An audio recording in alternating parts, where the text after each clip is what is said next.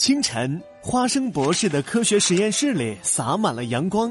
一只名叫奇奥的小恐龙正独自坐在书桌前，阅读着桌上那一堆厚厚的资料。奇奥就出生在这个实验室，他是博士使用现代科学技术孵化出来的一只小伤齿龙。就在两个月前，他成为了一名侦探，这可是世界上的第一个恐龙侦探呐！忽然，一道光芒闪过，一块蓝莹莹的小石头出现在了桌子上。咦，这是什么？奇奥惊讶的伸出爪子，可他的爪尖刚碰到那块闪着蓝光的石头，就听见“嗖”的一声，好像有一支锋利的长剑笔直的射向奇奥，穿透了他周围的时空。紧接着，一条黑漆漆的大裂缝出现在奇奥面前。啊！奇奥转身想跑，那条裂缝却猛地一吸，像河马吸水一样，一下就把他吸了进去。等小恐龙奇奥再次睁开眼睛，发现自己已经离开科学实验室，来到了一片沙漠上。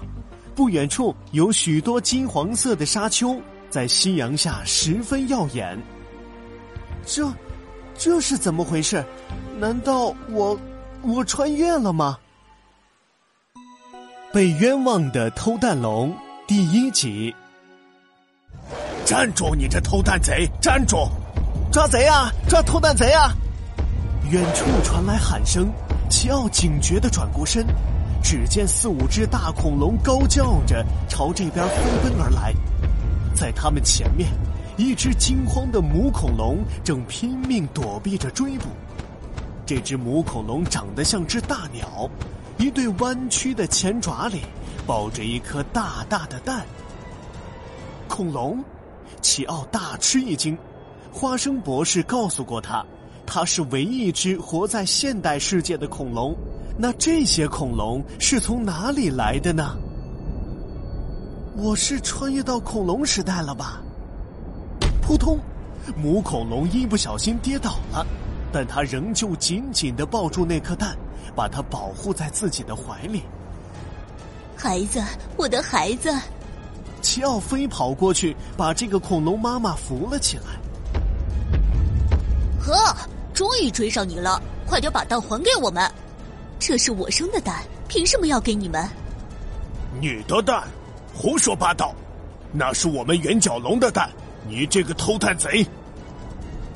说话的大恐龙长着一个巨大的脑袋，脑袋后面还高高耸立着一块盾牌一样的大骨头，看起来十分凶恶。不，我没有偷蛋，这个蛋就是我自己生的，是你们把它偷走了，我只不过又拿回来。少废话，再不还我就要抢了！等等。领头的大圆角龙这才注意到，在这只恐龙妈妈身边还站着一只看起来年龄很小、个头也很小的小恐龙。和别的恐龙不同的是，这只小恐龙的脑袋特别特别大，眼睛亮晶晶的，脖子上还挂着一个奇怪的挎包。喂，哪儿来的小不点儿，敢管我们圆角龙的事儿？快点走开！看到他凶恶的样子，奇奥有点害怕，但他挺挺身子，仍旧勇敢的向前迈了一步。圆角龙大叔，您说他偷了你们的蛋，有什么证据吗？证据？证据是什么东西？证据就是证明一件事实的依据。是您亲眼看见了他偷蛋，还是有别人看见了呢？圆角龙晃晃巨大的头颅。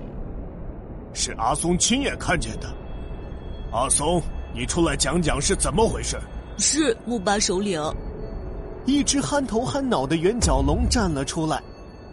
今天早上我执勤时，看见这只母恐龙鬼鬼祟祟的在咱们的领地上转悠，趁大伙不注意，它走到一个巢穴前，从穴里掏出这个蛋，然后抱着蛋就跑。我就喊了大伙来追。